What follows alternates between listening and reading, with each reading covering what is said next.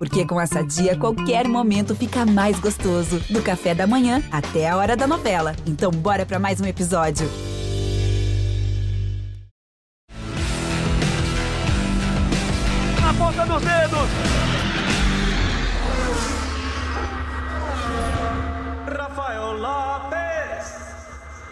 Amigos do GE e do Sport TV, sejam muito bem-vindos a mais uma edição do Na Ponta dos Dedos, seu podcast, seu programa de motor aqui toda semana na tela do Sport TV e também por áudio eh, no GE. Estou aqui mais uma vez com o Luciano Burti nessa edição que é a de número 123, a 15 desta quarta temporada do podcast. Você acompanha aqui no ge.globo barra na ponta dos dedos. Tudo bem, Luciano? Falar bastante de Stock Car, como você viu na vinheta de abertura, e também Fórmula 1, Fórmula E e W Series.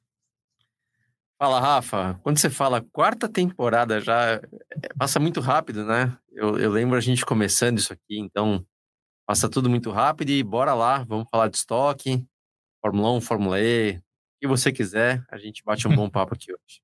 A gente tem um convidado muito especial para falar disso. Põe na tela aí o Júlio Campos, que é piloto da equipe R Mateis da Stock Car, né, da equipe Lubrax é, Podium da Stock Car. Está é, nessa temporada é, disputando ali junto com o Felipe Massa, companheiro de equipe do Felipe Massa. Tem cinco vitórias na categoria e a gente tem o prazer de receber ele aqui hoje no, no podcast. Tudo bem, Júlio? Seja muito bem-vindo a mais uma edição do Na Ponta dos Dedos. Fala, Rafa. É um prazerzão estar aqui falando com vocês. Tudo bom, Luciano? Eu acho que é um prazer sempre falar de corrida, automobilismo, a gente que vive disso. É muito bacana a gente estar tá conversando. É, podcast é um negócio que realmente cresceu muito e é interessante que todos os pilotos que a gente acaba conversando, é, a gente acaba sempre relembrando coisas muito bacanas e sempre aprendendo, porque o automobilismo é muito legal por isso, né? Ele está te ensinando diariamente. E para começar, Júlio, antes de eu chamar o Luciano para fazer uma pergunta para você, Queria que você falasse um pouquinho da tua temporada. Como é que você está vendo esse ano, 2022, aí na Stock Car?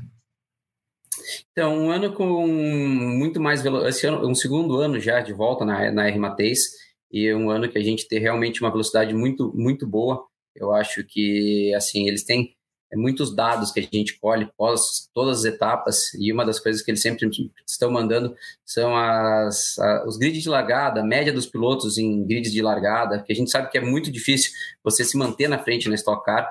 Então, assim, a gente sabe que velocidade a gente está tendo, a gente não conseguiu entregar muitos resultados por causa de alguns, alguns problemas que a gente teve, algumas quebras, alguns toques também na, em largada, principalmente é, no Velocitar.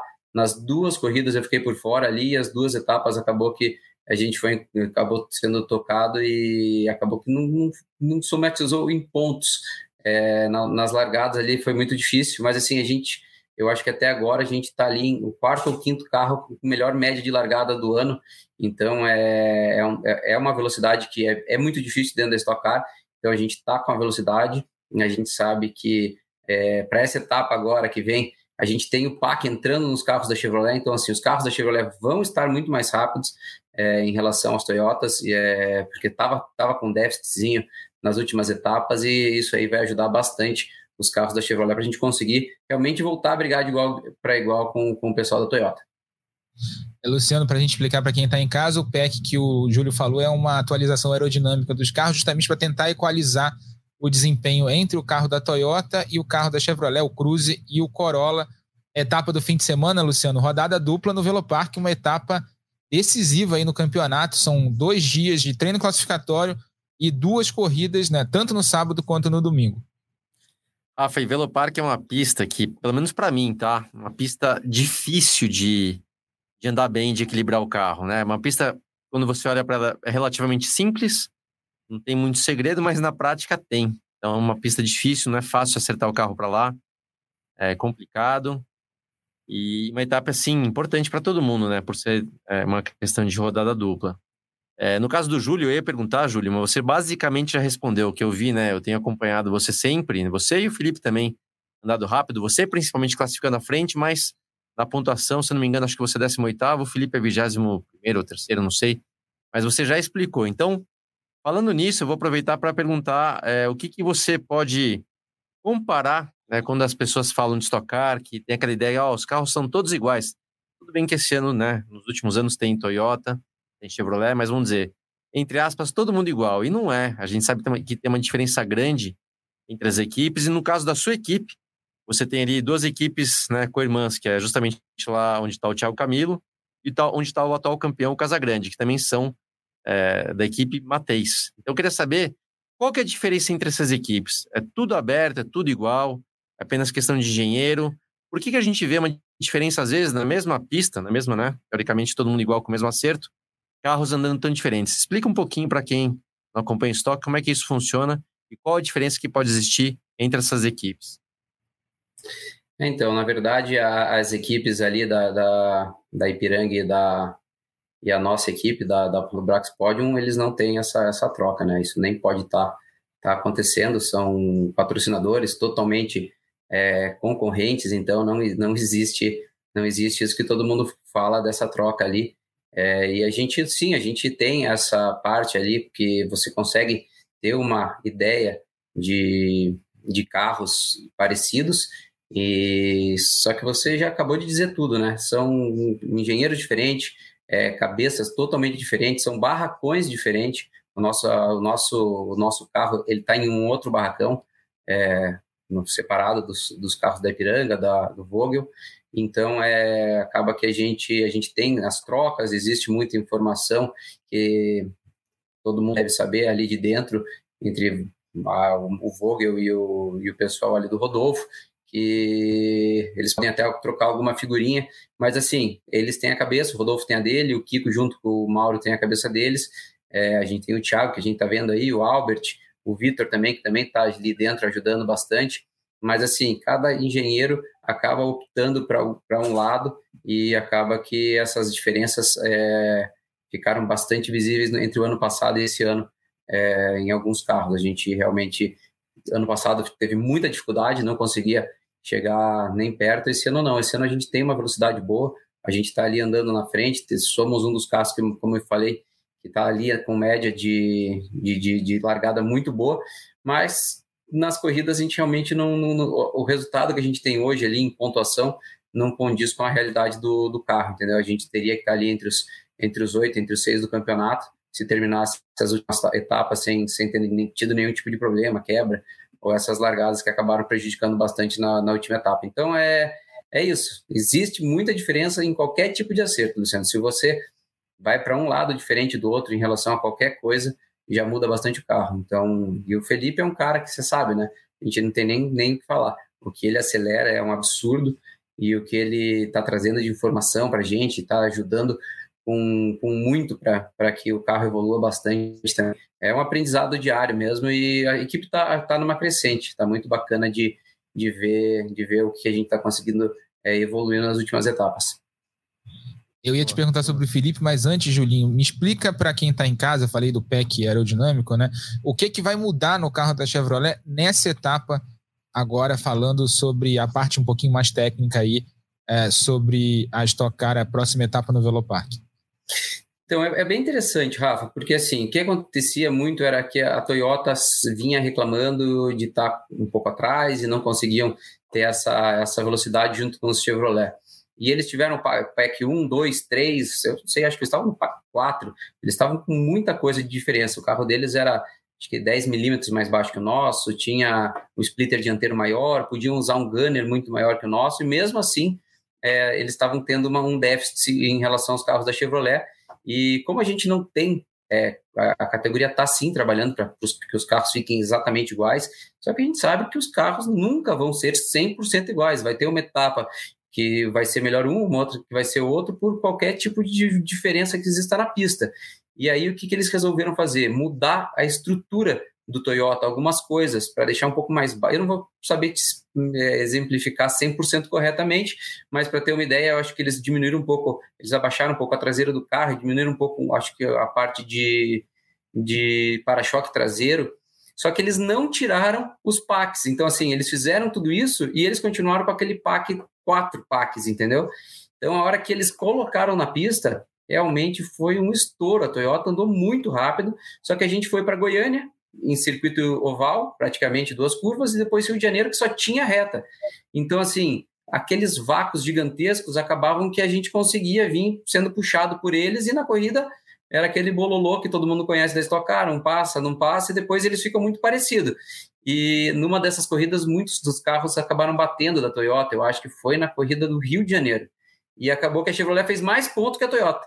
E a gente não conseguiu ter o PAC 1. E depois que voltou agora na última etapa, a gente já entrou com esse PAC é, para o Chevrolet. E assim, vai abaixar um pouco o carro. O carro da Chevrolet vai ter acho que 4 milímetros, 4 ou 5 milímetros mais para baixo e também vai ter essa parte do splitter dianteiro e, e, um pouco de ganho. Não é exatamente o que a Toyota já tem, mas assim, a gente não chega na altura da Toyota. E o mais engraçado é que no Velopark, por causa da curva 1 ali, o Luciano sabe bem, lá pula pra caramba, todos os carros sobem. Na verdade, não é a gente que vai para o parque deles, eles vão retornar para o nosso. A gente não consegue nem utilizar, pelo que a gente está imaginando, esse, esse PAC aí que a gente recebeu em relação à altura. Eles, na verdade, que tem dois, vão ter que subir os dois deles para que o carro não fique raspando no chão. Então, assim, eu acho que lá vai estar tá uma, uma coisa muito mais, muito mais parecida em relação à, à competitividade das duas marcas. E a categoria, assim, não tô, eu, eu, eu, não, não é puxando sardinha, não, mas eles estão fazendo um super trabalho. Eu acho que a ideia deles de ter esses packs, os carros começarem muito altos, obrigatoriamente altos, dá essa, essa chance de ter, se tiver algum problema, é uma diferença absurda. É, a primeira vez que a gente testou isso foi eu e o Kaká, na época da Crown ainda, no carro do Kaká, eles pediram para baixar 10 milímetros no carro do Kaká, sair para, baixa 10 milímetros e sair de volta. Cara, o Kaká melhorou tipo 4, 5 décimos. É, na mesma saída. A gente sabe que lá no no Velocitar, a gente sabe que é bem, a pista está bem abrasiva e geralmente saída, saída piora. E ele melhorou tipo uns 4 décimos. Tá certo que era a primeira andada do carro, estava pegando a mão ainda, mas assim, a gente sabe que os PACs realmente eles fazem uma ajuda muito grande. Então, assim, a gente está nessa, nessa expectativa que os Chevrolets voltem a andar bem parecido com os Toyota nessa etapa. É isso que o Júlio falou, né, Luciano? A gente teve na temporada até agora quatro vitórias do, da Chevrolet e quatro vitórias da Toyota, né? A etapa do Rio, como disse o Júlio, acabou meio que mascarando essa disputa aí entre as duas marcas, mas isso é normal em categorias que você tem carros efetivamente diferentes, como é o caso da Stock Car. Uhum. Rafa, é, é, e, o, o Júlio falou uma coisa que é verdade, né? Chega na corrida, tem botão de ultrapassagem, os pneus é, degradam muito, desgastam muito, então acaba nivelando meio que por baixo. Aquela volta né, de classificação de pneu novo, etc., ali sim tá vantagem, mas na corrida fica, quando tá todo mundo assistindo, dá para ver um certo equilíbrio, mas não é real às vezes. É, concordo também que isso varia de pista para pista, mas é difícil, tá? É difícil para a categoria conseguir chegar no ponto onde sempre vai ter alguém tomando um ou dois décimos. Esse alguém vai estar reclamando com toda razão. Então, é, é difícil, isso. cara. É muito difícil. É, aquilo que, então é isso, é, Luciano. É bem você está falando, nunca vai agradar todo mundo. E uma das coisas que dificultam muito para Chevrolet é que tem o dobro de Chevrolet do que de Toyota. E todos pontuam. Não é que é escolhido um carro de cada equipe da Chevrolet. Fica 10 contra 10. Então, assim, deu problemas nos Toyota em 4, 5, acabou-se. A Chevrolet vai fazer um monte de ponto a mais. Tá certo que são os dois melhores, acho, de cada corrida, mas assim, são muito. A, a, a chance de um Chevrolet tá andando muito mais na frente, várias vezes, porque é o dono de carro, então tem isso aí também. Mas assim, tudo isso é estudado. A gente, tipo, é, é, são, mas são várias coisas que quando a gente chega em reuniões, onde a gente escuta falar, quando o pessoal da equipe vem conversar com a gente, ah, teve reunião sobre, sobre os PAC. Aí falou, não, mas a gente falou que tem mais Chevrolet. Cara, é uma confusão, assim, porque assim, todos quase ficam puxando sardinha pro lado um de cada um e fica essa guerra, porque eles querem ganhar, né? No final de tudo, todo mundo tá querendo ganhar e fica puxando a sardinha pro lado deles. Ô, Rafa, vou aproveitar só para sem, sem querer desviar o assunto, estocar, a gente está aqui para falar justamente com o Júlio sobre o campeonato, sobre as corridas, sobre o estoque em si. Mas até uma coisa que eu mesmo, tá? Eu mesmo tenho curiosidade de falar um pouquinho. É, acho que nunca, não lembro de ter conversado com o Júlio a respeito disso. E para muita gente, muita gente talvez nem saiba, né? Muita gente né, que acompanha automobilismo, é isso que eu vou falar já faz muito tempo. Tem que lembrar que eu tô velhinho, então as coisas estão bem lá para trás. Mas, por exemplo, quando eu comecei. E, e Júlio, outra coisa, sinta-se à vontade também, eu não sei como é que né, você se sente em relação ao assunto, mas. Eu sei, o assunto é muito bem-vindo. Bem, muito bem-vindo, tá adoro falar sobre. Então tá bom. Quando eu comecei a correr em, em 91, finalzinho de 91, eu era novato, né? Ali começando, literalmente estreando no, no kart. E um dos melhores pilotos do kart, que já estava na Graduados A, era o irmão do Júlio, né? O Marcos Campos. Baita piloto. E eu lembro, em 92, teve um Pan-Americano de kart em Interlagos, que por acaso eu andei bem lá porque choveu. ele, ele, ele ganhou o campeonato, foi campeão, tinha lá Cristiano da Mata, tinha outros grandes pilotos lá, o Felipe Jafone, etc. E o Marcos ganhou, então era um cara que tinha assim como referência, né? Mas que de repente deu um pulo grande, foi para a Europa, correu de Fórmula Opel, foi campeão, né, da Fórmula Opel pela Draco, né? E no ano seguinte estava já na Fórmula 3000, a atual Fórmula 2.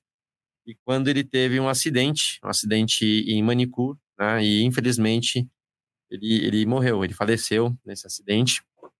E, e o Júlio, que eu me lembro, Júlio, você, nessa época do kart, você era júnior, você era júnior ainda, tá? Que eu me lembro de você ali quando eu comecei em 91, 92, 93, você era júnior. Então, quero perguntar para você, cara, como é que é essa questão, né, é, do, do Marcos, que que você, talvez, como ele te ajudou no automobilismo, por ser um baita piloto e, obviamente, está alguns anos à sua frente, o que, que pode ter atrapalhado, né, a relação que aconteceu, né, sua família, Conta um pouquinho, porque esse lado humano é sempre, né, obviamente, momento, né, momento não, um fato muito delicado da sua família, mas é legal da gente saber também. Então, o Marco foi um negócio muito meteórico, na verdade, porque ele começou com 12 anos de mais ou menos andar de kart aqui no, em Curitiba, e assim, o, aqui em Curitiba tinha um kartismo muito forte. É, a gente fala de Zonta, tinha o Tarso, o Tarso na época era o cara aqui, tipo, ele já vinha fazia bastante tempo correndo, então é, o Marco quando chegou pegou ele pronto já com 12, 13 anos, mas foi o cara que ajudou ele a começar a desenvolver, né? E aí começou essas corridas em São Paulo, e nesses últimos dois anos dele, quando ele tinha 16 e 17, foi onde ele ganhou Pan-Americano, brasileiro, ganhou, acho que os últimos dois anos, quase tudo que correu. Então foi aquele negócio, foi um, um pessoal, um patrocinador que levou ele para a Europa, é, ele foi pela Draco, ganhou o primeiro ano dele é, de cara, ele já, ele já foi campeão, na, pela Draco, e o Morini, junto com ele, resol, resolveram é, fazer teste de Fórmula 3 e Fórmula 3000. É, eu não cheguei a andar de Fórmula 3000, mas na época a 3000 classificava é, entre os últimos, o pole da 3000 era penúltimo ou último da Fórmula 1, era um carro, era uma bazuca. Então, assim, todo mundo chegou depois dos dois treinos e falou: E aí, Marcos, você quer o quê? Correr de Fórmula 3 ou Fórmula 3000? Ele falou: Cara, vocês me fizeram andar desse negócio, vocês acham que eu quero andar de Fórmula 3? Aquele negócio não anda. Tipo, entendeu? Foi um negócio que eles deram um passo muito maior que a perna na época para ele, porque de uma Fórmula Chevrolet, que a gente for pegar um Fórmula Chevrolet naquela época, é um Fórmula, é, era quase um Fórmula Ford, né, Luciano? Isso. É um carro bem um carro bem fraquinho e colocaram uma dinamite na mão do menino. Só que na época que ele andou de Lola, todo mundo andava de Reiner, na época lá de Fórmula 3000. Era um carro muito pior, é lógico, eu sempre vou puxar a sardinha por causa que era Marco e era meu irmão e a gente era fascinado nas coisas que ele fazia, porque ele era um cara totalmente diferenciado em relação a tudo, sabe? É, todo mundo fala, pô, não, não, parece irmão do outro, porque o Marco era aquele cara que com 18 anos ele lia a Bíblia direto, ele mandava cartas, na época não tinha computador, ele mandava cartas, a gente tem cartas, a gente tem um diário dele, do, do, depois quando ele faleceu a gente buscou as coisas dele. Tem diário do dia a dia ele falando tipo pô tô muito feliz que o Juliano Moro chegou aqui em casa.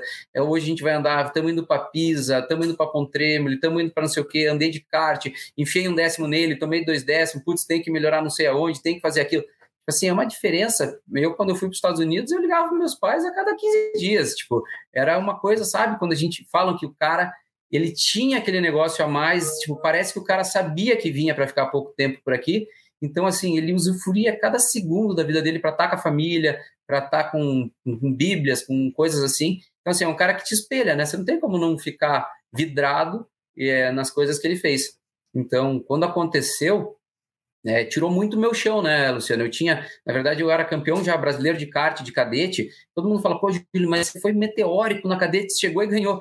Falei, claro que não, cara, era um monte de criança. Eu tinha um piloto, cara, que me ensinava a guiar. Enquanto os outros não tinham nada, entendeu? Eu fui campeão brasileiro em cima de Augusto Farfus, de Danilo Girani, todo mundo que foi da minha direção e crescemos andando junto. Só que todo, hoje, parando para pensar, falando, mas cara, se você não tivesse ganho com um irmão te ensinando a guiar enquanto os outros estavam tudo lascado, perdido com o pai gritando, é, entendeu? É aquele negócio. Eu tinha essa vantagem na época. Só que foi o oposto quando ele faleceu, porque aí meus pais não queriam muito mais, é, ficava naquela guerra e tinham as, as empresas da, da tipo Cartmini, o tio Zeca é, me ajudou muito é, na época da Bírio, me colocou para andar de kart em São Paulo, eu ia eu ia de ônibus toda semana, e voltava, e voltava, eu ia de avião, eu ia de ônibus, então toda semana minha mãe me obrigava a voltar para Curitiba, mas eu voltava para São Paulo de novo na terça-feira à noite, quarta de manhã chegava cara, tinha um ou ali na rodoviária ou no aeroporto, o Quirino me buscava, e era isso, cara, era toda semana, até depois de uns dois anos ela liberar eu ir morar em Interlagos sozinho, é, fui morar, é, cara, por todo o redor aí de Interlagos, estudei é, no colégio ali no Salgueiro, é, estudei por ali também para terminar, me obrigavam a fazer toda aquela a lição de casa, passar de ano no colégio, coisa de pai e mãe, né, cara? Então, assim, vai saber se vai virar piloto ou não, então vai estudar. Então, aquele, aquele, cara, foi muito legal, mas é essa parte aí do Marco acabou me travando muito para sair do kart. Eu fiquei muito tempo com medo de como meus pais reagiriam. É, com 16 anos, vamos para o carro. Tipo, o Morini me colocou para treinar com 15 anos. Eu já tinha dado umas voltas de, de Opel lá com ele. Só que eu nunca fui, entendeu? Nunca me deixaram sair. Então, e na hora que foi para ter alguma chance de ir para fora, já tinha passado muito tempo e a gente não tinha verba. Então, acabou que eu fiz um ano de skip barber, eu fui campeão. É, campeão Edia Mendinga foi vice. No segundo ano não tinha dinheiro, acabou que eu voltei para o Brasil. Eu queria de qualquer jeito, por isso, aquele, sabe aquele intuito de, putz, eu tenho que ir para a Fórmula 1, eu não quero mais nada, é isso, era focado para isso. Então, voltei a andar de kart no Brasil, fiquei tentando dois anos aqui procurar alguma coisa para me levar para fora de volta e andar de kart. E acabou que a Stock Car apareceu e, e daí foi isso. Mas o Marco não tenho, cara. Se eu parar para falar dele, é, é, é, muito difícil, porque a gente lembrando de histórias, daí você vai me contar alguma coisa que aconteceu, daí eu vou lembrar daquela corrida e a gente vai conversar sobre aquilo. Muita gente, pô, Felipe, essa corrida que você falou para o americano, Max Wills, Felipe Jafone, era muita gente na época da, da mesma categoria, Bruno Junqueira. Se você for pegar, todos eles foram, todos vocês, tipo, você era um pouco mais novo, mas todos eles foram ou para Índia, ou para Chepcar, ou para. Então, assim, e para mim o Marco, cara, para mim era o melhor, todo mundo fala, ah, tá, interessa, era o Marco. Para mim, assim, todo mundo fala, quem era o melhor piloto da família? O Marco, isso é certo, para mim, na minha cabeça, o Marco era o piloto top da família. Júlio, mas você é muito bom, não sei, tá bom, cara, mas o Marco era o Marco, tipo, não tem essa discussão, sabe? Era, era um negócio que o cara virou um ídolo, foi o ícone. Quem é o melhor piloto? Todo mundo fala, Júlio, quem é o melhor piloto? Você vai falar, cara, se eu não falar o Marco, eu vou estar mentindo. Qual é o melhor piloto da história? É o Marco. Tipo, para mim sempre foi. Então, assim, é, é aquele não. negócio. É muito legal você ter isso dentro de casa, sabe? Dentro da tua família, um cara que você realmente. Cara, eu sou. E olha que eu sou difícil de gostar, de falar, pagar, sabe? Nossa, eu acho aquele cara fantástico, eu quero. Mas ele é o, putz, é, é o cara que eu sempre me espelhei. E não foi só em corrida, cara, foi nessas coisas. Putz, eu tinha que. Pô, vamos tentar ir para a igreja, vamos tentar fazer alguma coisa mais certa, tá? Fica mais calmo, respira. E aí eu falo, puta, tipo, um, totalmente ao contrário dele, entendeu? Que legal, muito bom escutar, viu? Obrigado por ter dividido, muito legal mesmo. Valeu. Para quem está em casa, só para a gente trazer mais umas informações sobre o Marco Campos, o irmão do Júlio Campos, né? Ele teve morreu aos 19 anos, em 15 de outubro de 95, num acidente em Manicur, naquele antes do Hairpin Adelaide, que hoje um acidente que não aconteceria, não teria essas consequências por causa do halo. O halo salvaria o Marco Campos naquele acidente. Eu lembro de chegar em casa moleque, né? Em 95 eu tinha 11 anos de idade e ver o acidente no Fantástico, né? Porque não tinha internet. A gente via tudo no Fantástico, no, no, no, naquele placar eletrônico que tinha depois do Fantástico, madrugada. É uma pena, era um dos pilotos mais promissores do automobilismo e o Júlio contando as histórias dele é muito legal. Obrigado por dividir isso com a gente aqui no podcast. Vou rodar umas imagens do Júlio vencendo lá no Rio Grande do Sul, só que em Santa Cruz do Sul, né, para a gente falar um pouquinho sobre a etapa desse fim de semana. É, o que, que você está esperando lá para o fim de semana, Júlio? Qual, qual a expectativa aí da equipe para um, o resultado lá no Velo Park, Nova Santa Rita? É, então, é uma pista que eu gosto bastante. É, foi meu primeiro pódio na Stock Car em 2012, quando eu, não, 2010 eu acho, é 2010 quando minha, minha estreia em temporadas completas foi, foi lá. Então acabei fazendo na primeira etapa que teve lá eu fui fiz pódio e teve um ano de 2015 que a gente estava liderando o campeonato, ganhando uma corrida, uma corrida que estava bem com bastante vantagem, quebrou um disco de freio nessa etapa e acabou que a gente perdeu a, tipo, essa corrida e a pontuação no fim do ano, campeonato também a gente perdeu por mais ou menos essa pontuação aí. Então foi foi uma ainda a minha, minha vitória lá ainda tá, tá, tá, tá, devendo ganhar uma corridinha nesse lugar, viu? Mas é a equipe tá, tá foi aquilo que eu disse, eles estão com uma velocidade muito boa.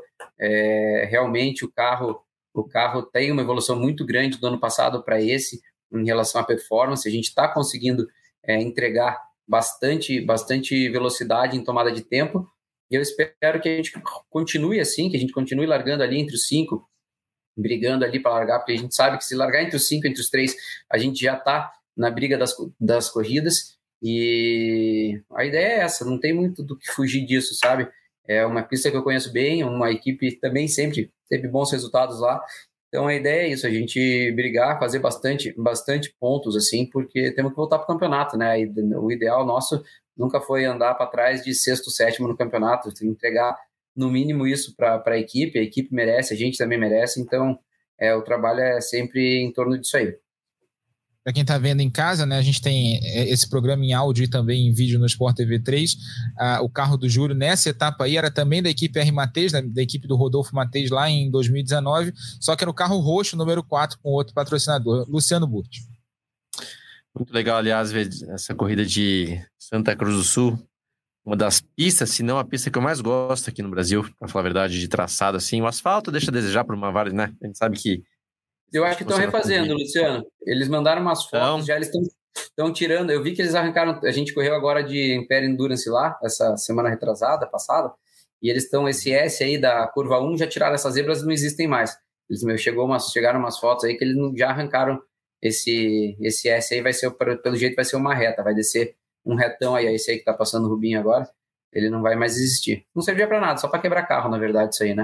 Mas era. eu vou te, eu vou te falar que, que, aliás, falando nisso, falou do seu disco de freio, cara, exatamente aí em Santa Cruz do Sul, segundo ano que a gente correu nessa pista, é, 2006, eu tava liderando a corrida, assim, sei lá, com uns 5 segundos na frente do Ruben Fontes, e faltando, sei lá, três, quatro voltas, é, passando nessa, nessa chicane, nessa zebra aí, quebrou o cubo de roda, e eu perdi a corrida mais ganha que eu tive na estoque, então também tenho não boas lembranças, mas ia falar do asfalto, né, etc., porque essa pista, quando tá né, no, do jeito certo, é uma baita pista, legal ver você vencendo aí também. Então, você sabe como é legal andar lá.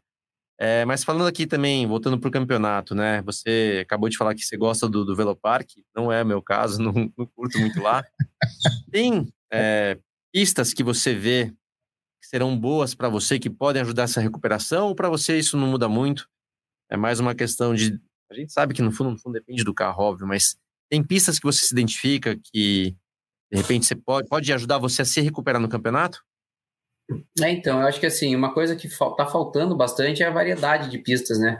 É, sentindo bastante falta, eu acho que de voltar, Cascavel não vai ter, não vai ter Londrina, é, então assim, são pistas que realmente, eu não vou falar que eu gosto mais, eu prefiro, eu, eu, eu sou doente em Interlagos, sabe? Eu gosto muito de Interlagos, é, de, todo, de tudo que envolve Interlagos, mas é aquele negócio, você tem pistas que eu acho que o pessoal sofre um pouco mais do que eu. Eu acho que Londrina, Cascavel, tem algumas pistas aí, o Velocitar também foi uma pista que eu sempre andei muito bem, mas eu não tenho isso não, eu gosto de muitas pistas. Santa Cruz do Sul, todas as últimas eu larguei entre os três ali, então, que eu lembro, assim, sempre na frente. Então, é, são pistas que estão fazendo falta. Tarumã mesmo é uma pista. São muitas pistas que a gente está perdendo, né? A gente teve Curitiba aqui, quintal da minha casa, que a gente viveu isso aqui a vida inteira, a gente sabe que se todo mundo pergunta, pô, mas Curitiba, cara, Curitiba tinha dono, o cara deixou todo mundo andar por 50 anos e a gente tem que agradecer ele, a esses 50 anos que, gente, que ele liberou o, o quintal dele para a gente correr de carro. A realidade é essa: o governo tem que fazer um, um autódromo novo ou não deixasse, ou comprasse do cara, entendeu? Eu, é o que eu, eu entendo de Curitiba. Mas, cara, foi triste demais é, o lugar que você viu todas as suas primeiras corridas, é, ser também fechado. Então, Luciano, eu acho que tinha que ter uma corrida em cada praça. Eu acho que é, o Curitiba, o Paraná perdeu todas as corridas na Stock Car. Então, eu, como paranaense, eu vou sempre reclamar. Quando encontro o Julianelli, quando encontro, pô, vamos, patrão, põe de volta lá, uma pelo menos, arruma alguma coisa. E sempre tem uma coisa, não, mas a gente pediu e os caras não entregaram Tipo, tem que arrumar asfalto, não entregaram. O outro pediu não sei o que, não entregaram. E assim, eles estão certos, eles têm que prezar pela segurança, pelo espetáculo, por tudo isso, né? Então é aquele negócio, mas a gente está bem carente. Brasília parece que vai voltar, né? A gente escuta boas coisas aí de Brasília, é... mas é aquele rádio, rádio, rádio peão, né? Que a gente fala, rádio paddock. É, é Tomara que saia. Aliás, né, o Rafa, te aproveitar, concordo com o Júlio, tá? Aliás, ali no sul, você falou, cara, Cascavel, É, baita Pô. pista. Baita pista, né? podia ser só ela, né? Você podia ficar rodando nela assim, até enjoar e parar com ânsia. Falar, cara, que lugar legal de fazer. Um segredo, vou te contar o segredo de Cascavel, cara. Última, eu não vou lembrar se foi a última vez que eu tive lá, ou penúltima vez, mas eu lembro que tava com um carro bom. Eu acho que eu fiz o melhor tempo no treino do sábado de manhã. Por quê também, tá? Na sexta, tava, vai, tava ok, mas tava lá tomando três décimos, e principalmente no setor 1. E o mais rápido era o cara chamado Júlio Campos. Aí eu falei, quer saber, é velho? Eu desci do carro, fui lá fora da pista. Deixa eu dar uma olhada aqui. E aí eu vi que aonde não só você freava, mas onde você tirava o pé do freio para um, era muito bom, cara, carregando velocidade. Falei, ah, rapaz, deixa comigo.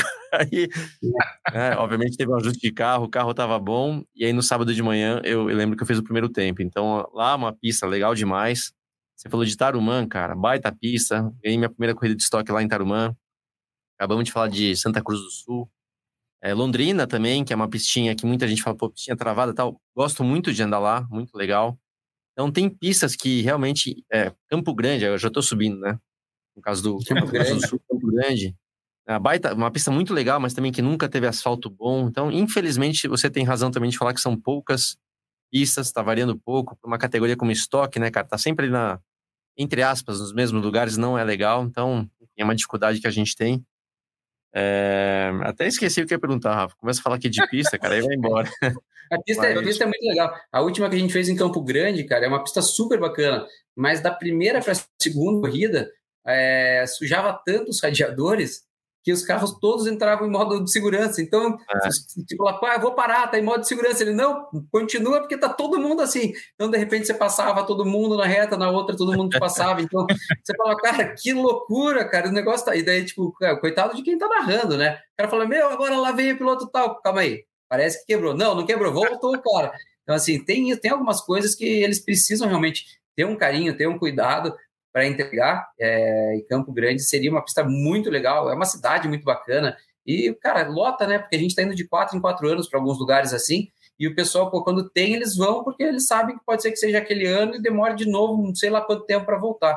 Então, e os lugares que a gente vai muitas vezes, os caras falam, ah, semana que vem tem de novo, então não vou nessa, vou, vou, vou na próxima. Então, assim, se tivesse, eu acho que tinha que ser aquele mais espaçado e e tá por todos os cantos de volta. O Paraná precisa, a gente sempre Rafa. teve que muita corrida, agora acabou. Vai, Luciano. O Rafa, aproveitar para fazer, fazer o que não, o que você geralmente faz para explicar, né? Para também explicar o, o, modo de segurança que o Júlio falou.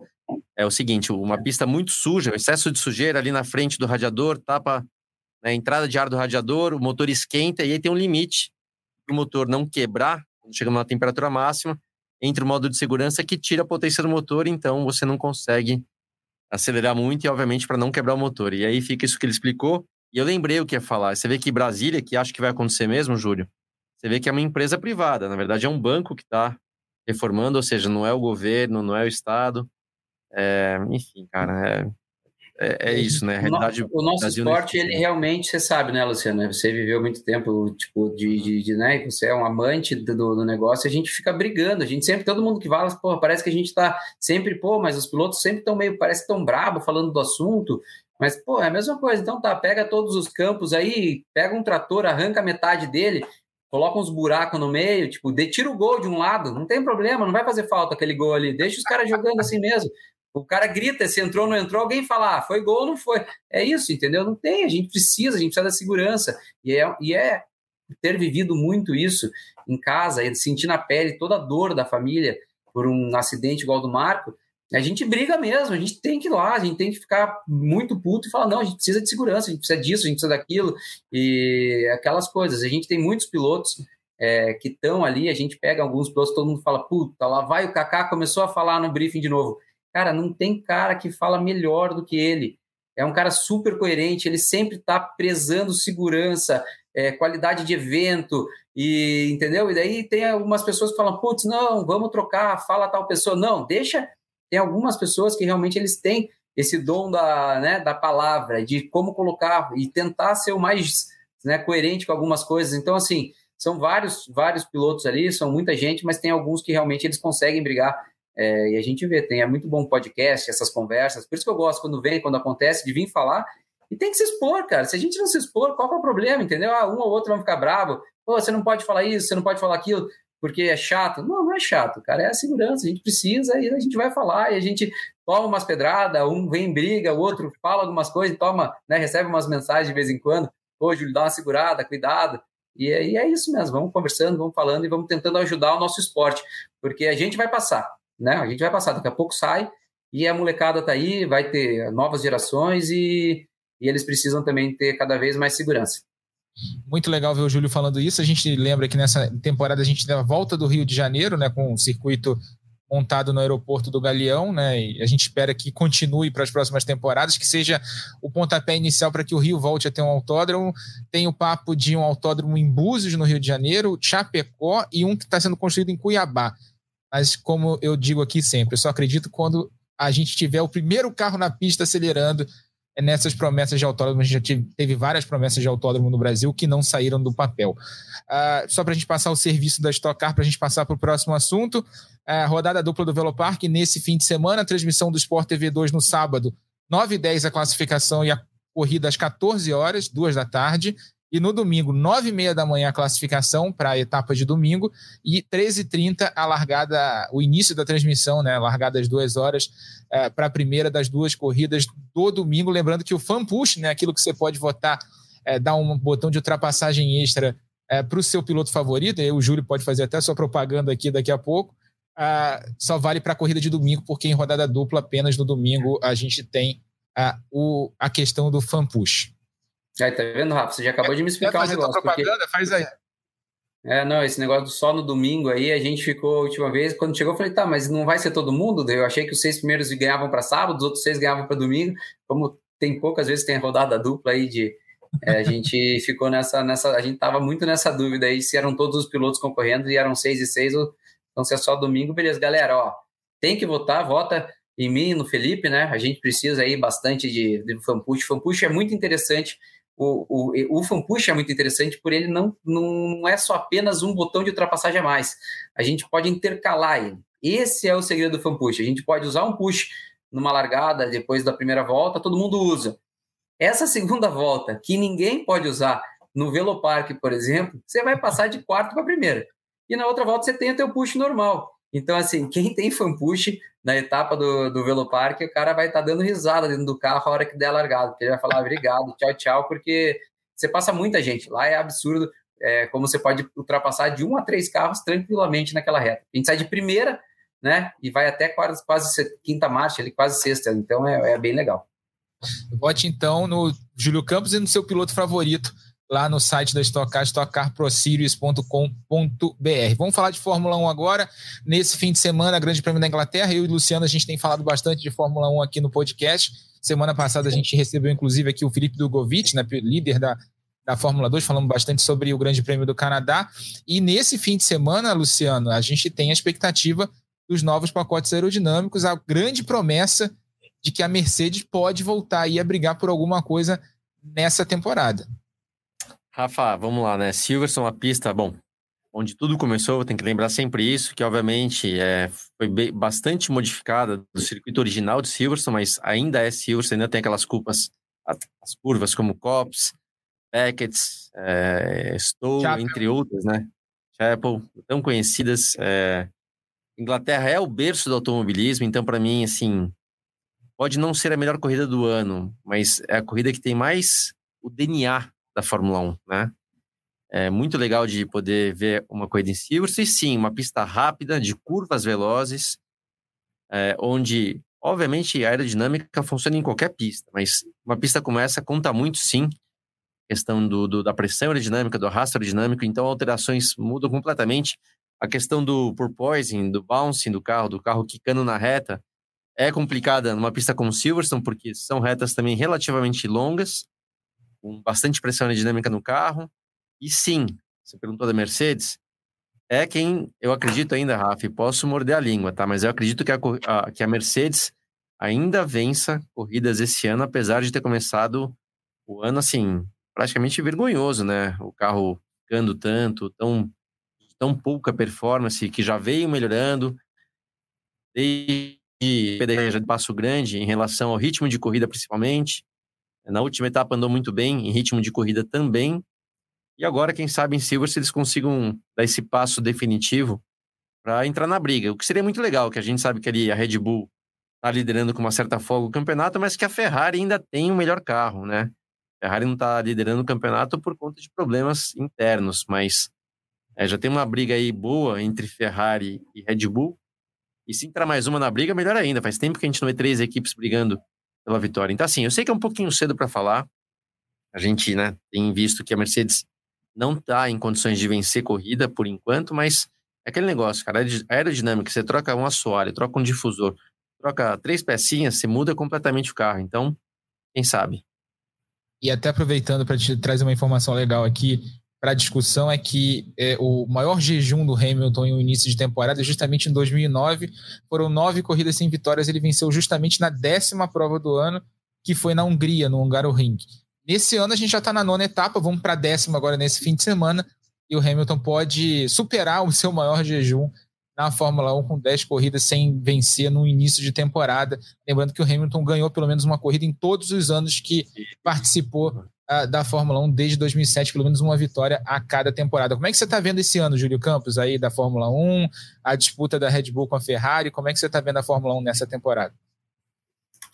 Olha, eu sou fã de carteirinha do dois caboclos aí, eu acho que são fenomenais, é o Alonso e o Hamilton. Eu acho que esses dois caras guiando o carro são absurdamente é, fora da curva e eu sempre estou na torcida é, por esses dois, por esses dois.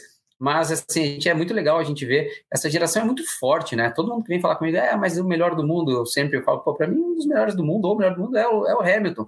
Então, falar, ah, mas tem o Max, tem o, o Lando, tem, cara, realmente é, é uma geração incrível, pô, só aplaudir, porque são moleques que são pelo menos quatro moleques novos, o Charles, o Lando, o Russell, é, esse nosso molecada tá, eles estão demais, né? E o Max, né? O Max não tem nem o que falar. É, e assim, é muito bacana a gente ver a Ferrari de volta. É muito legal a gente ver a Ferrari de volta. Porque se você não tá torcendo por um cara, se você não é apaixonado, pô, eu torço pro piloto tal. Você tá torcendo pela Ferrari. É normal, todo mundo que não tem um piloto que você gosta, você torce pela Ferrari. Porque é um negócio, todo mundo desde criança, né? Fica, fica em cima. Eu não sei, pelo menos os apaixonados por automobilismo, é, eles, todo mundo tem esse sonho é, da Ferrari. Então é muito bacana a gente ver voltando, né? E voltando com tanta força. Só que assim, assistindo, a gente assiste, a gente fica, a gente por ser piloto, a gente assiste de uma maneira diferente. Eu acho que o carro da Ferrari pula tanto, cara. Eu acho que, que, que não para aquele carro também. Todo mundo fala, não, porque a Mercedes, a Mercedes, a Mercedes. Só que a Ferrari é rápida e para mim pula tanto quanto, assim. Você fala, meu, isso daí é. é, é a gente conversando, eu tô correndo junto com o Max, né? Na, na Endurance, a gente está dividindo lá, dividindo box, então eu fico infernizando a vida dele perguntando, não, mas isso e aquilo, Max, mas por que isso, por que aquilo? Porque realmente, por ele estar tá estudando Fórmula 1, como o Luciano também, fica ali, vocês estão sempre estudando a Fórmula 1 o dia inteiro, é, passa algumas informações. E esse negócio do carro subir, descer, subir, descer em curvas de alta, cara, deve ser cada susto que essa molecada tá tomando dentro desse carro. Porque realmente você tem uma pressão aerodinâmica gigantesca fazendo uma curva, de repente zero volta de novo, zera. Imagina você a 200 e lá fazendo uma curva e de repente esse carro dá no chão e volta, dá no chão e volta. A molecada deve estar tá sofrendo, cara. Por isso que o Hamilton mesmo está aí saindo com dor nas costas, mas os caras devem estar tá saindo com os volantes tipo, amassados, né? De tanta força que eles devem estar tá fazendo, de susto que eles estão tomando toda hora, porque é, tá perigoso. Mas é muito bacana. É um dos anos mais legais. É muito bacana ver o Charles mostrando essa velocidade, que todo mundo tá né? Muita gente que está assistindo fica assistindo, ah, o Max está ganhando, o Max. Mas o que o Leclerc está fazendo em tomada de tempo, ele está, pô, o menino está barbarizando. Ele está em Mônaco mesmo, ele vinha com. É, eu, eu, sigo um, um cara na, no Instagram que ele mostra todas as parciais, ele pega todos os. Uh, sei lá como que ele faz isso, mas ele pega todas as coisas de, de, telemetria de todos os carros. E ele vinha com a Frederico, alguma coisa, X.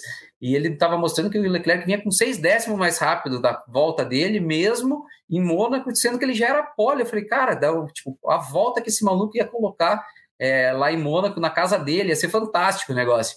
E aí a porrada do, do Pérez acabou terminando com isso. Eu sou fã de piloto que entrega tomada de tempo. Eu acho muito legal, porque para mim é a parte mais gostosa de quem está ganhando, você colocar um pneu zero e tirar 100% do carro. É muito difícil. E assim, o que esse Leclerc está fazendo esse ano para mim é incrível. Ele está mostrando realmente que para mim é um dos, dos talentos de classificação, um dos maiores aí da geração deles e vai ser muito legal. E ele contra o Max é muito legal. Eles não tiram o pé um para o outro. Muitas vezes que a gente via o Hamilton aliviando uma hora ou outra para não bater, as disputas de Leclerc com o Max é sempre faísca. E a gente tem, lembrando que a Red Bull vem de seis vitórias seguidas, o Max tem seis vitórias no ano, mas nessa sequência o Pérez ganhou o Mônaco, né? Então a gente tem uma vitória, a Red Bull vindo uma sequência muito boa, enquanto a Ferrari vem muito bem nos treinos, como bem disse o Júlio Campos. Você confere tudo sobre o Grande Prêmio da Inglaterra aqui no GE, né? A cobertura em tempo real, as análises lá no Voando Baixo, nos nossos vídeos com o Luciano aqui, da análise antes e depois da corrida. Então você não perde um detalhe da Fórmula 1 também aqui no GE. Vamos conferir agora a Fórmula E.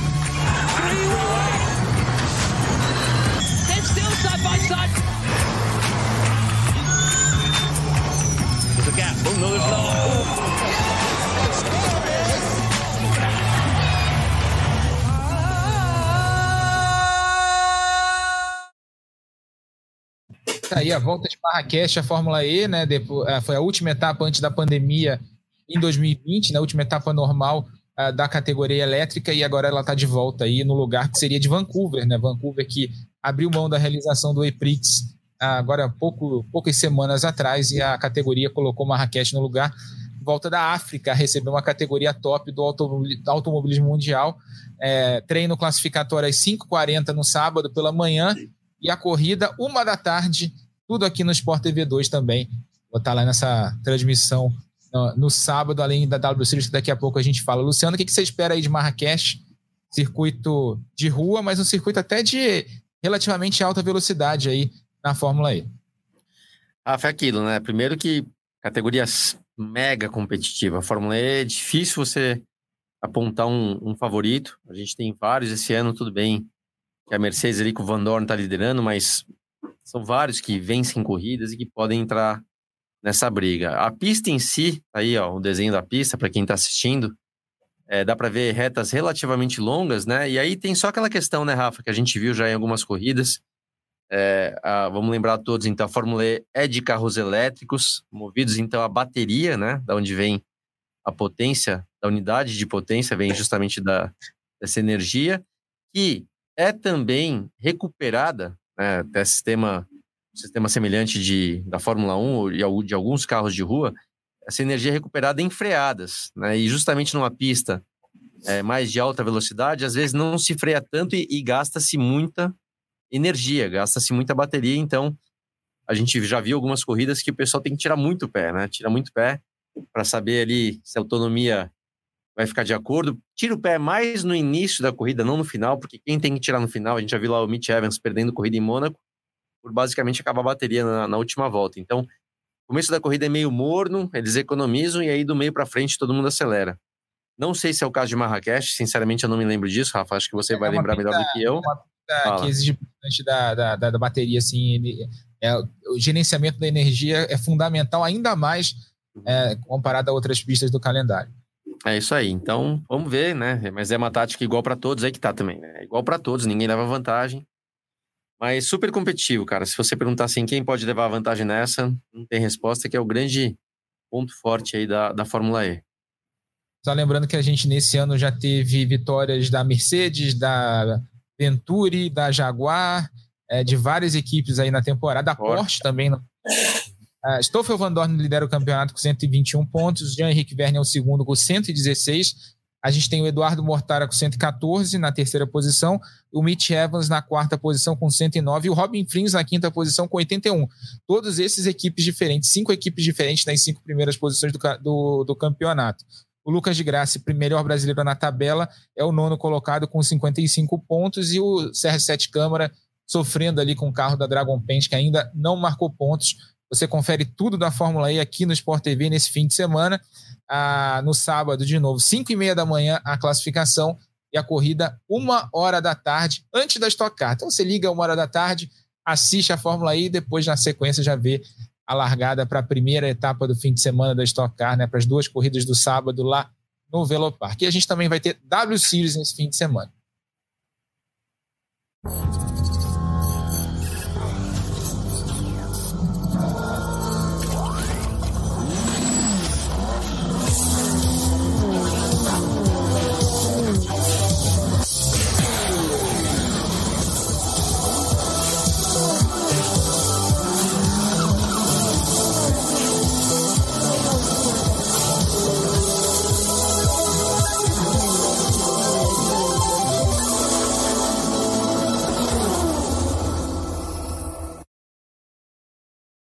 Campeonato dominado pela Jamie Chadwick, vencedora das três etapas até agora, duas em Miami e uma lá no circuito de Barcelona, na Catalunha, né? A, a W Series que faz a preliminar da Fórmula 1 em algumas etapas do ano.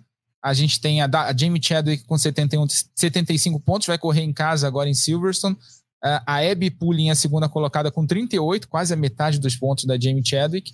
Depois a Alice Powell, né, que foi vice-campeã ano passado em terceiro com 33, e ela que venceu a etapa de Silverstone também em 2021. E a Bruna Tomazelli é a brasileira que representa a gente no campeonato, na nona posição, com 10 pontos, os 10 pontos marcados na primeira etapa do ano, com quinto lugar lá em Miami. Luciano, campeonato dominado pela Jamie Chadwick até agora, né? Sobrando, né, Rafa? Ela, na verdade, é uma pena que ela não conseguiu mudar de categoria, né? Dar um passo adiante, de repente, para Fórmula 3, algo do tipo, porque ela tem muito mais experiência e mais velocidade do que as outras, então fica, fica desequilibrado, né? Não é legal é, para o campeonato nem para ela, para falar a verdade, né? Seria muito melhor ela estar tá numa categoria de um nível mais forte, onde ela estivesse sofrendo para justamente crescer. O Júlio sabe muito bem disso, né? A gente não aprende na moleza, cara. Não adianta ir lá vencer um campeonato fácil. Na hora que você der o passo seguinte, você tá lascado. Então, é isso. É, e até falar, Rafa, a gente, né, nem o Júlio falou, a gente assiste corrida, né, cara? Né? O Júlio tá correndo, eu já parei de correr, mas a gente adora, né? É fã de automobilismo. Então, no caso da Fórmula 1, você sempre pode não ter alguém, mas vai ter a Ferrari, por exemplo. Você sempre tá torcendo por alguém. E eu falo que você tem duas categorias que eu tô é, torcendo muito por pilotos, obviamente, brasileiros, que, né? Eu não tenho uma relação pessoal assim, mas que eu torço de verdade. É justamente o Drogovic, que a gente falou no último podcast, né?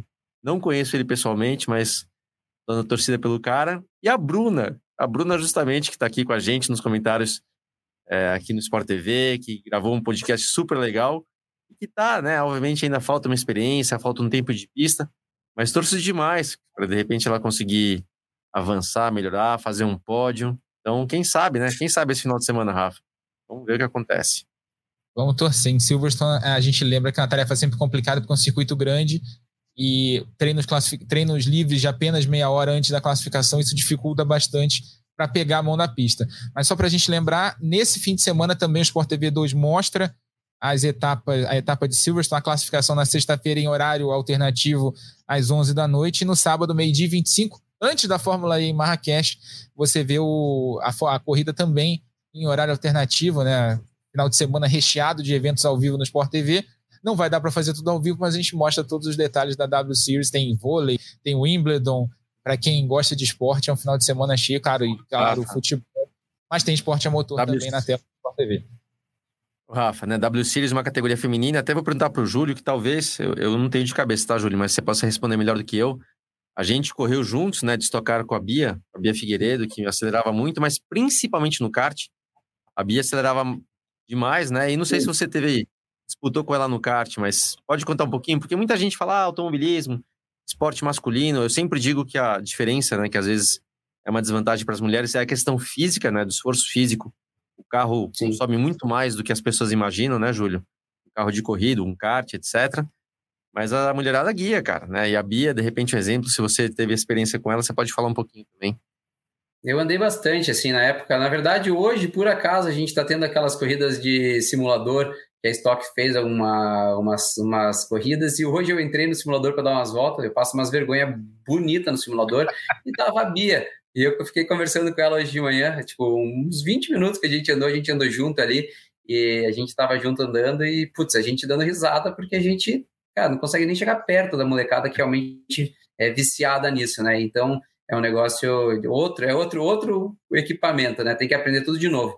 E a Bia não, no kart ela acelerava demais, sempre, sempre muito competitiva. É, campeonato mundial de kart a gente fez junto, a gente correu de campeonatos brasileiros. Na verdade, eu já tinha parado de correr de kart e voltava a fazer um campeonato só brasileiro, só, e ela estava no auge dela. E quando pegava assim, ela sempre tinha tinha aquela coisa de ter que resolver logo. Porque a molecada, sabe como que é, né? Eles só faziam, cara, não dava. Mulher tem que passar por cima. E essa era a ideia no começo. E aí ela sempre teve que tomar a primeira atitude. Então as corridas dela, ela vinha para cima, ela sempre vinha, dava aquelas ultrapassagens malucas e passava por cima de todo mundo, porque no começo dela ela sofria com esse negócio do molecada não deixar ela, ela tentar fazer uma curva na frente. E aí, quando eu cheguei, era graduado, o pessoal já respeitava muito ela, e eu achava muito legal ver ela correndo e disputar com ela, porque ela realmente ela, ela não esperava, ela já tomava as atitudes logo, resolvia de, de cara para mostrar, tipo, que ó, eu tô aqui me respeita, entendeu? Era bem legal de correr contra ela e ela tinha velocidade, muita velocidade.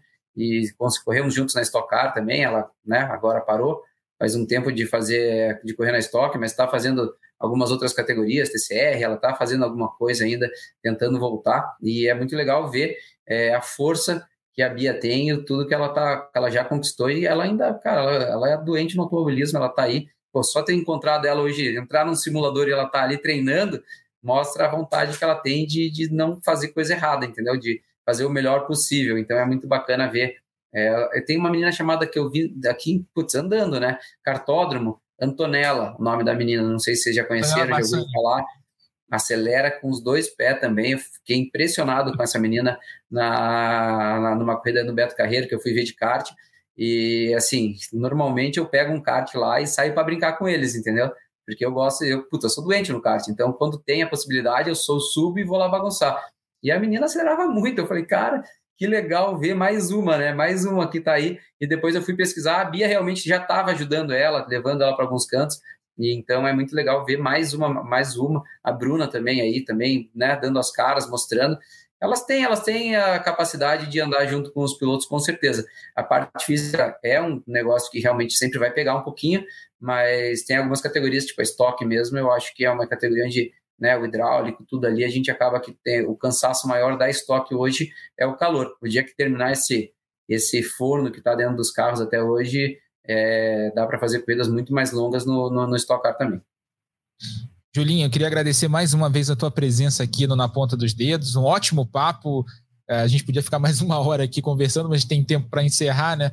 Ah, foi muito legal receber você aqui. Venha mais vezes, está sempre convidado. Obrigado, obrigado, Luciano. Obrigado, Rafa. Eu acho que falar sobre automobilismo independente é muito legal quando a gente conversa com pilotos que a gente, igual o Luciano, a gente nem começou, tipo, né? É, cara, sai assunto, né? Sai assunto, começa a falar de um negócio que puxa outro e é muito bacana. A gente acaba é, conhecendo mais da carreira dos outros, conhecendo mais os pilotos dia a dia, porque a gente está ali dentro, a gente sabe da história contada pelos outros. Falar assim é muito bacana, então muito feliz de ter participado aí, Rafa, com você, com o Luciano, e obrigado. Quando precisarem, é só chamar. Tamo aí. Luciano, tamo junto no fim de semana. Tamo junto, estoque. Né? Tô junto com você na estoque, você vai ter bem mais serviços aí, né? Então, você vai fazer várias coisas, Rafa, mas estamos junto. Júlio, obrigado, viu, cara? Obrigado, porque, de novo, né? É, aqui é um espaço de automobilismo, um esporte muito técnico, mas eu vou falar, gostei demais de ouvir você falando do Marco, né? De novo, automobilismo, legal. como qualquer esporte, né? Tem um lado humano que as pessoas, todo mundo se identifica, muito legal em saber algumas coisas que você falou, e para quem tá pegando agora, de repente, mas o final, volta lá, busca o podcast do início para poder ouvir o papo com o Júlio, que foi bem bacana. Valeu abração para vocês aí. Então, bandeirada final para mais um na ponta dos dedos. Lembrando que esse podcast tem a produção do Lucas Sayol, a edição do Maurício Mota e do Rafael Bizarello, a coordenação do Rafael Barros e a gerência do André Amaral. Velocidade nos canais Globo, emoção na pista. Na ponta dos dedos.